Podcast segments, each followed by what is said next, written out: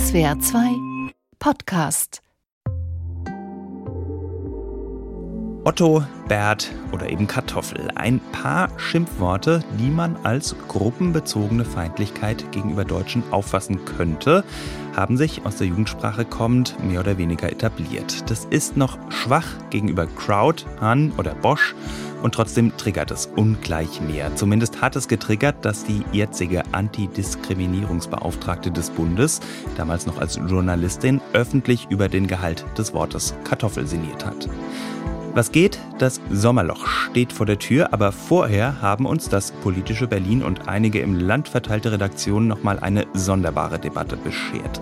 Als Journalistin hat Ferda Attermann polemisiert, daher sei sie ungeeignet als Antidiskriminierungsbeauftragte, sagen einige. Unter anderem hatte Ferda Attermann über den Gebrauch des Wortes Kartoffel für die autochtone deutsche Bevölkerung reflektiert. Das wollen wir hier genauer besprechen. Was bleibt, ist die Frage nach der Debattenkultur in Deutschland, die scheint erhitzter denn je. Das sieht man hierzulande häufig kritisch, aber vielleicht hat das ja nicht nur Nachteile. Das erläutern wir genauer im Gespräch mit der Expertin für politische Kommunikation, Andrea Römelin. Und vorher erklärt uns der Linguist Anatol Stefanovic genauer, was es auf sich hat mit dem Schimpfen im Allgemeinen und mit der Kartoffel im Besonderen.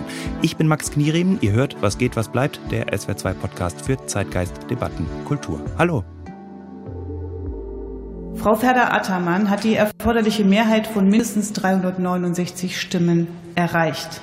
Sie ist damit Sie ist damit zur unabhängigen Beauftragten für Antidiskriminierung gemäß 26 des Allgemeinen Gleichbehandlungsgesetzes gewählt. Sehr geehrte Frau Attermann, ich gratuliere Ihnen im Namen des gesamten Hauses zu dieser Wahl und wünsche Ihnen alles erdenklich Gute und Erfolg für Ihre Arbeit. Also, sie ist es dann doch geworden. Allerdings hatten zuvor einige konservative Politiker und Medien lautstark Bedenken geäußert an Ferda Attermanns Eignung für das Amt einer Antidiskriminierungsbeauftragten. Jetzt ist Attermann eine streitbare Publizistin, die genau in dieser Funktion zuweilen auch ausgeteilt hat. Allerdings lassen sich die meisten Vorwürfe entkräften, da wurde viel geframed und zugespitzt und manche Behauptung, etwa sie habe Themen wie Ehrenmorde, Zwangsehen, Clan, Kriminalität, Schwulenfeindlichkeit im Islam und Antisemitismus unter Muslimen nie aufgegriffen, sind schlicht falsch. Natürlich ist es nicht gerade ein Ausweis von Souveränität, tausende Tweets zu löschen. Andererseits spricht es ja vielleicht gerade für Ferda Attermann, dass sie sich gerade als Amtsträgerin nicht mehr mit allem gemein macht, was sie in den letzten Jahren auf Twitter an Polemik gebracht hat. Dann bleibt noch die Sache mit der Kartoffel. Seit Jahren ist das eine gängige Bezeichnung für, naja, weiße Deutsche. Vetter Attermann hat sich diesen Begriff, anders als häufig behauptet, nicht direkt zu eigen gemacht. In einem Blogbeitrag auf Spiegel Online hat sie gefragt, warum sich so viele Deutsche so leicht getriggert fühlen von der Bezeichnung Kartoffel. Und an der Stelle würde ich gerne ein bisschen tiefer einsteigen. Dazu begrüße ich jetzt den Sprachwissenschaftler Anatol Stefanovic. Hallo. Hallo. Es gibt Bezeichnungen für Menschengruppen, die sich ganz klar aus historischem Kontext verbieten. Das N-Wort wäre so ein Beispiel. Jetzt hat Kartoffel kaum so eine Konnotation, kommt eher aus der Jugendsprache und hat jetzt ja für ein Schimpfwort für mein Empfinden keinen besonders bösen Unterton. Finden Sie es problematisch, wenn Leute Leute als Kartoffel bezeichnen? Also die interessante Frage ist ja, die, oder eine sehr interessante Frage ist ja, warum es in der Tat Leute gibt, die sich davon einfach äh, sehr getroffen fühlen. Das muss man ja erstmal zur Kenntnis nehmen. Hm. Und ich glaube, das liegt daran, dass zunächst mal solche gruppenbezogenen Schimpfwörter, wenn wir sie mal so nennen wollen, sind ja keine typischen Schimpfwörter, weil sie Personen nicht aufgrund individueller Eigenschaften irgendwie beleidigen, sondern sie, mhm. sie würdigen ja Menschen aufgrund einer Gruppenzugehörigkeit herab. Dass diese gruppenbezogenen äh, Schimpfwörter zunächst mal dem, dem oder der Angesprochenen bewusst machen, dass sie als Teil einer Gruppe wahrgenommen werden mhm. und nicht als Individuum. Und das ist für marginalisierte Gruppen normal, das ist eine alltägliche Erfahrung. Also die eigene Individualität mhm vor die Gruppenidentität zu stellen in der Wahrnehmung von außen, das ist sozusagen mhm. alltägliche Aufgabe. Und für die Mehrheitsgesellschaft stellt sich dieses Problem nicht. Also wenn ich Mitglied der Mehrheitsgesellschaft bin, dann äh, werde ich ganz, ganz selten nur damit konfrontiert, dass ich nicht nur Individuum bin, sondern auch Mitglied einer Gruppe. Und ein Wort wie Kartoffel, genauso wie das N-Wort oder andere gruppenbezogene herabwürdigende Begriffe, mhm. macht mir das erstmal klar. Also da ist das Wort Kartoffel analog zu anderen herabwürdigenden Bezeichnungen. Das klassische Schimpfwort richtet sich ja nicht gegen eine Gruppe, sondern das klassische Schimpfwort ist ja sowas wie, Arschloch. oder nicht direkt zumindest. Ne? Ein klassisches Schimpfwort, sowas wie Arschloch, das richtet sich ausschließlich gegen das Individuum, das damit bezeichnet wird. Die Person wird ja damit nicht einer bestehenden Gruppe von Arschlöchern zugeordnet und man sagt, du bist, du gehörst zu dieser Gruppe und deshalb hast du diese Eigenschaften, sondern ich nenne mhm. ja diese Person individuell so. Mhm. Ähm, es gibt natürlich Schimpfwörter, die nebenbei so eine andere Gruppe mit herabwürdigen. Wenn ich jemanden als Idiot bezeichne oder, oder wenn ich zu einem Mann sage, du wirfst ja wie ein Mädchen oder du, du rennst wie ein Mädchen oder so, mhm. dann beleidige ich diese Person Einmal individuell, indem ich ihre Intelligenz beleidige oder ihre Fähigkeit schnell zu laufen, aber ich beleidige natürlich auch die Gruppe mit, die ich als Vergleich heranziehe.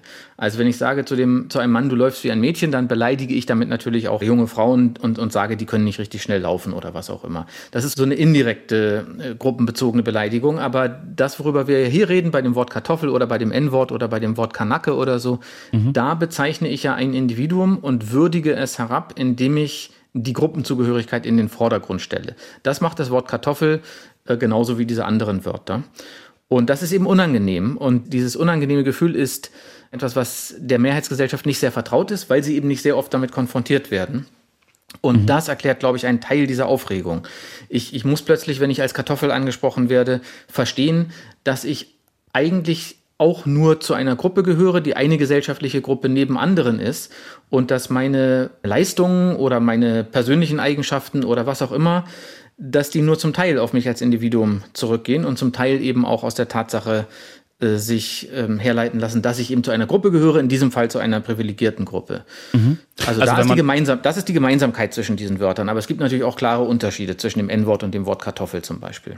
Genau, also es ist eben die, die Range an, an Bösartigkeit, würde ich jetzt mal sagen. Also wenn ich weiß nicht, wenn ich jetzt einen Italiener als Spaghettifresser bezeichne, das ist jetzt auch nicht unbedingt nett. Noch ein bisschen böser ist vielleicht Frösche für Franzosen. Ähm, aber da ist es in der Range Kartoffel noch relativ sanft. Ähm, ist es nicht vielleicht sogar liebevoll oder ist es eben eine Vorstufe zu Rassismus? Also man kann sich dann als nächstes ja angucken, steckt in dem Wort selber schon eine herabwürdigende Bedeutungskomponente. Bei Spaghettifresser mhm. zum Beispiel ist das ja der Fall, weil das Wort fressen selber mhm. ja schon negativ konnotiert ist. Das hat ja diesen negativen Bedeutungsbeiklang, also Tiere fressen eigentlich und nicht Menschen.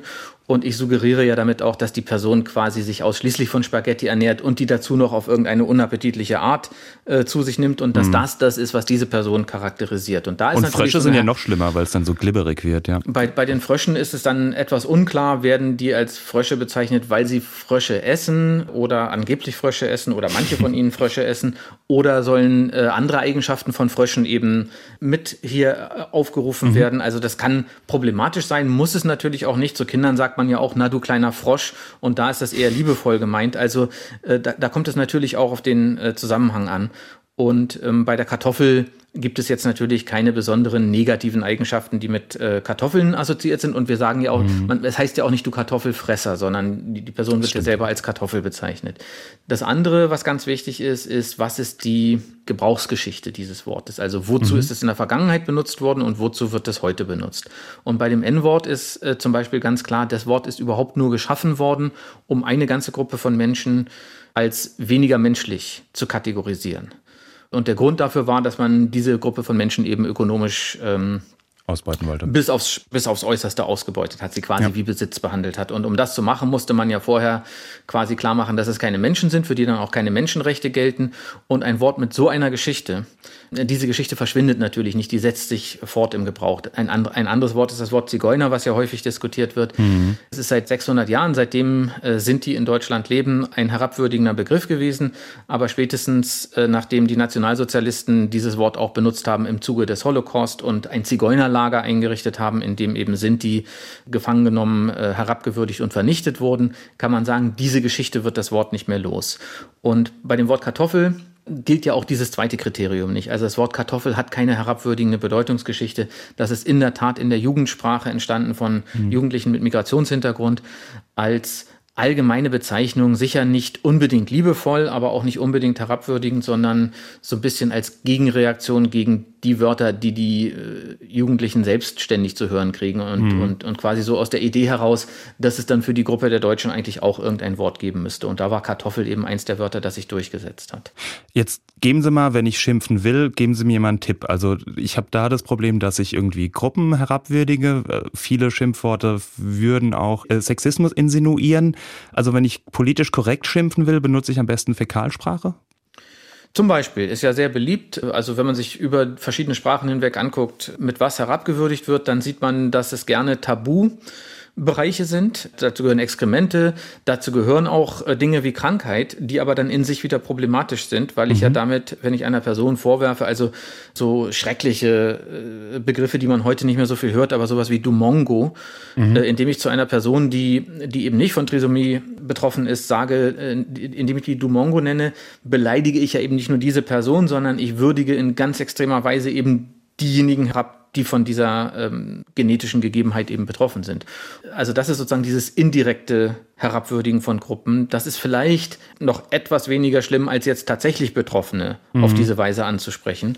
Aber es ist natürlich nicht viel besser, denn die Stereotype, die über diese Gruppe existieren, die werden damit natürlich aufgerufen es ist ja nicht nur die direkte Ansprache ein Problem, sondern auch die Existenz von so stereotypen Vorstellungen.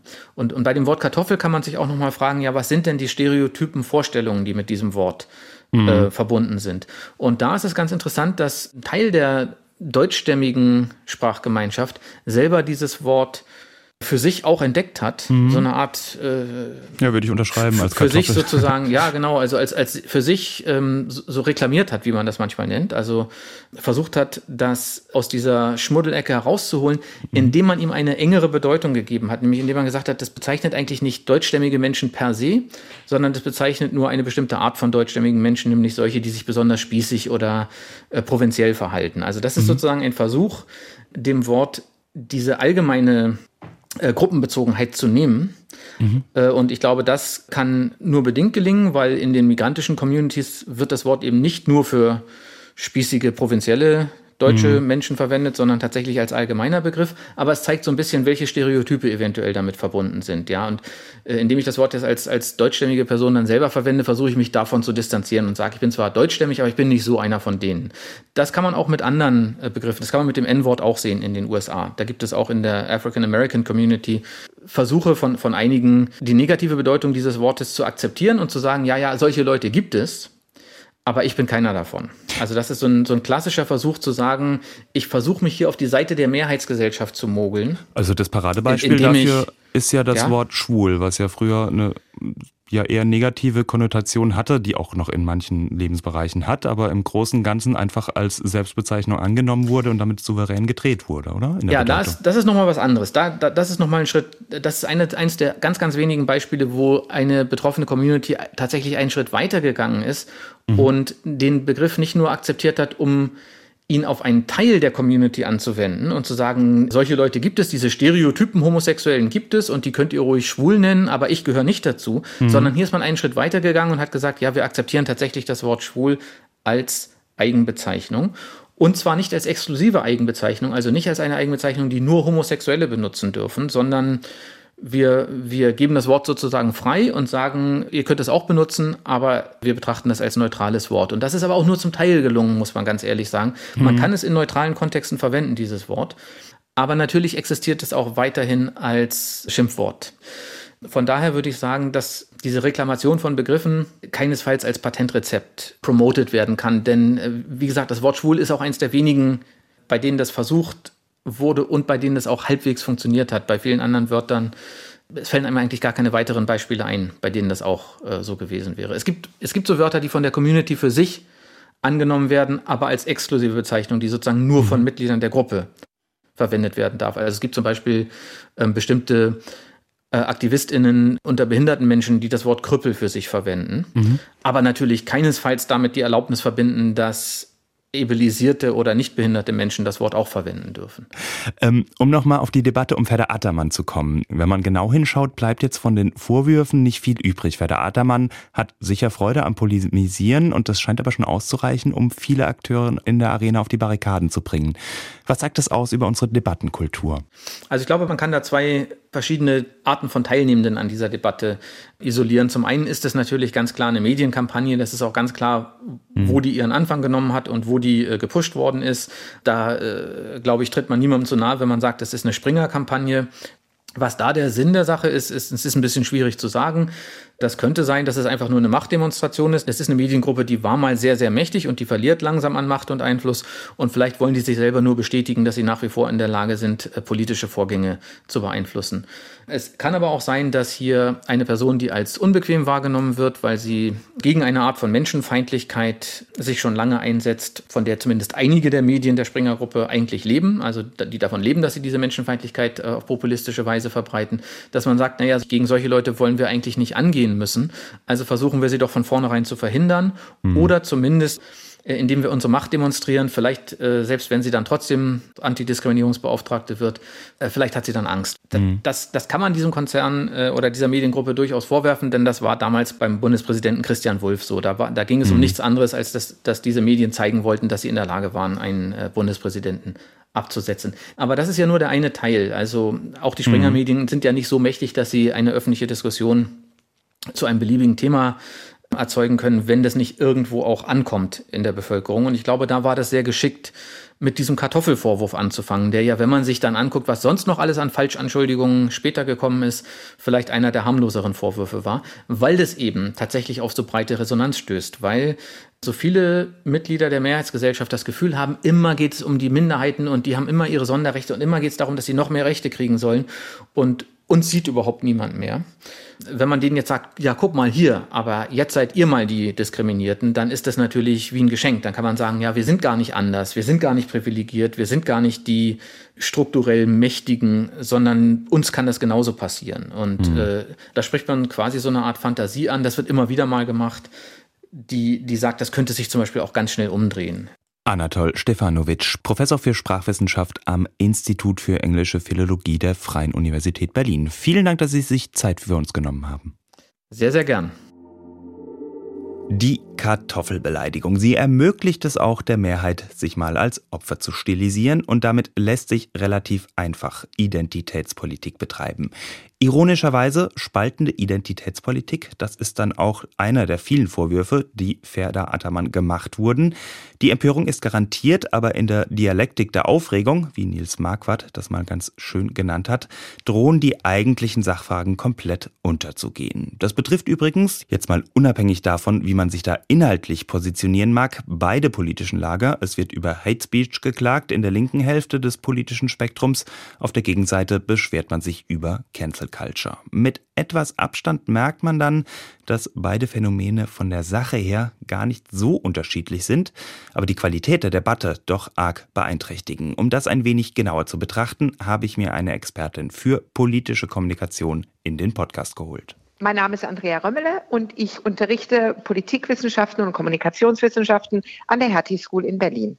Hallo Frau Römmele, es ist häufig der Vorwurf zu lesen, Ferda Attermann betreibe eine spaltende Identitätspolitik. Also auch wenn man in dem Fall sicher ein Fragezeichen dahinter setzen kann, wie sehen Sie das denn grundsätzlich? Spaltet Identitätspolitik? Jedes Thema kann spalten. Da ist die Identitätspolitik kein Einzelfall. Mhm. Aber es geht eben darum, als Politikerin oder als exponierte Vertreterin eines bestimmten Themas eben auch unterschiedliche Positionen zusammenzuführen und eben der Spaltung entgegenzuwirken. Aber mhm. Identitätspolitik ist jetzt nicht ein besonderes Thema, das spaltet. Letztendlich haben ganz viele, ja alle Themen das Potenzial, spalten zu wirken. Mhm. Ja, und ist so eine Spaltung überhaupt so was Schlimmes? Also man kann ja jetzt in dem Fall anhand der Positionen ganz gut die zwei, also zwei politische Lager differenzieren. Also der Riss geht in etwa hm, ja durch die FDP hindurch und so kann man eigentlich ganz gut die Lager sehen und Insofern ist die Debatte vielleicht auch ganz sinnvoll, weil man eben die demokratischen Kräfteverhältnisse ganz gut messen kann, oder? Genau, Debatte ist auch hier wieder, egal bei welchem Thema, immer sinnvoll. Und es gehört ja zu einer Demokratie dazu, beziehungsweise anders formuliert, es ist der Kern einer Demokratie, dass man ganz unterschiedliche Positionen zu verschiedenen Themen hat. Was eine Demokratie dann aber auszeichnet, ist, dass darüber debattiert und diskutiert wird, dass man Inhalte, Meinungen, Sichtweisen zu den bestimmten Themen präsentiert und dann über den Dialog, über den Austausch idealerweise zu einer gemeinsamen Lösung oder gemeinsamen Haltung kommt, die durchaus auch die Differenzen widerspiegeln kann, aber mhm. einen gemeinsamen Weg nach vorne aufzeigt.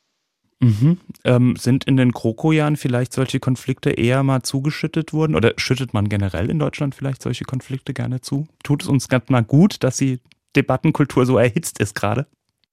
Also die Frage ist, ist sie überhaupt erhitzt? Mhm. Oder, wie Sie ja gerade gesagt haben, sind wir das Debattieren einfach gar nicht mehr gewohnt, weil die große Koalition ja auch der große Einheitsbrei war, in dem ja gar nicht viel debattiert wurde, beziehungsweise das wenige, das debattiert wurde zwischen der SPD und äh, der Union, ja zum Großteil hinter verschlossenen Türen stattfand mhm. und man die große Einigkeit nach draußen gestrahlt hat. Und der zweite Punkt, wie auch phasenweise wirklich große, große Koalitionen hatten, in denen die Opposition auch sehr klein war. Und die Opposition ist ja systemisch auch äh, der Akteur, der dann auch Widerstand bietet oder andere Positionen aufzeigt. Und die Opposition war phasenweise sehr klein. Insofern haben wir uns eigentlich auch an diesen Konsenseinheitsbrei gewohnt mhm. und sind jetzt ganz erstaunt, dass wir auf einmal in Anführungsstrichen harte Debatten führen. Ich finde, wir führen gar keine harten Debatten. Wir führen endlich mal wieder Debatten.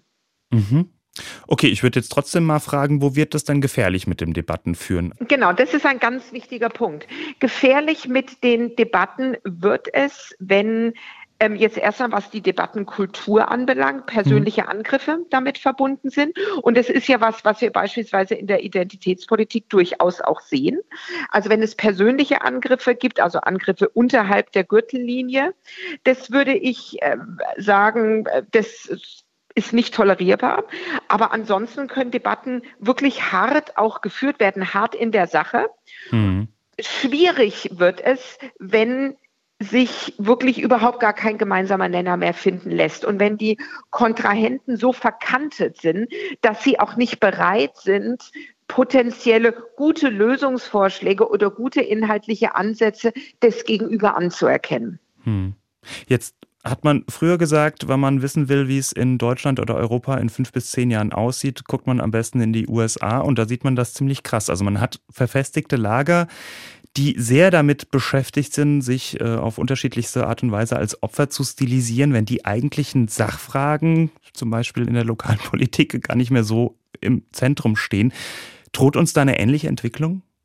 Das würde ich nicht so sehen. Ich gebe Ihnen recht, wir sagen sehr oft, schauen wir mal in die USA.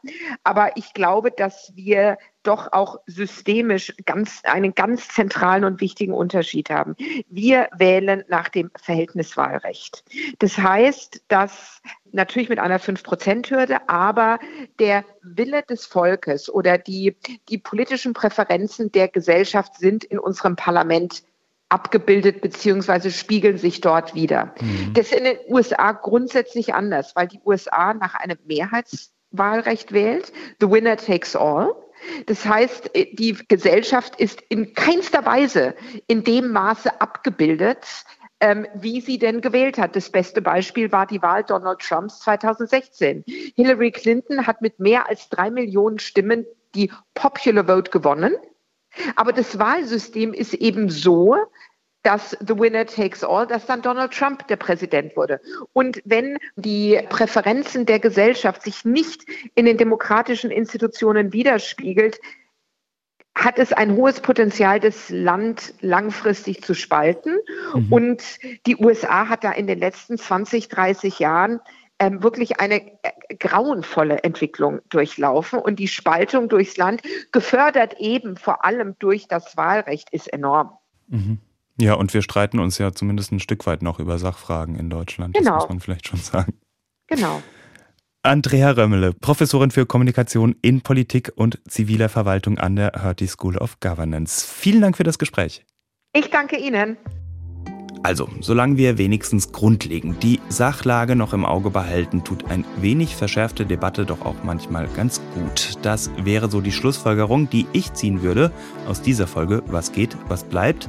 Wenn die Aufnahme rum ist, kann ich mich dann fernab des Studiomikrofons wieder ereifern über Deppen und Lauchs und behalte dabei im Hinterkopf, dass es sich politisch korrekt am besten mit Fäkalsprache schimpft. Wieder was gelernt. Ich hoffe, es hat euch Spaß gemacht. Wenn nicht, bin ich gespannt auf Kritik, lieber sachlich als aufgeregt, an kulturpodcast.swr.de. Das war Was geht, was bleibt. Schön, dass ihr dabei wart. Mein Name ist Max Knierin. Vielen Dank fürs Zuhören und bis bald.